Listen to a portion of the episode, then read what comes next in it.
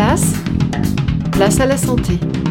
Bonjour, souffrir d'une hernie discale n'est pas une fatalité et il n'est pas toujours nécessaire de se faire opérer pour la soulager. Il est vrai qu'une hernie peut entraîner quelques difficultés de mobilité, c'est pourquoi nous avons demandé au docteur Sylvain Porté, il est neurochirurgien, si l'on pouvait faire de la rééducation. Écoutez sa réponse. Alors oui, on peut prescrire euh, des séances de kinésithérapie. L'objectif va être de décontracter les muscles qui sont justement contractés à cause de la douleur. Cette contracture a tendance à augmenter la pression sur les disques et donc à augmenter le symptôme douloureux. Le kinésithérapeute va pouvoir vous donner des exercices d'auto-rééducation et d'étirement qui vont aussi contribuer à votre rétablissement.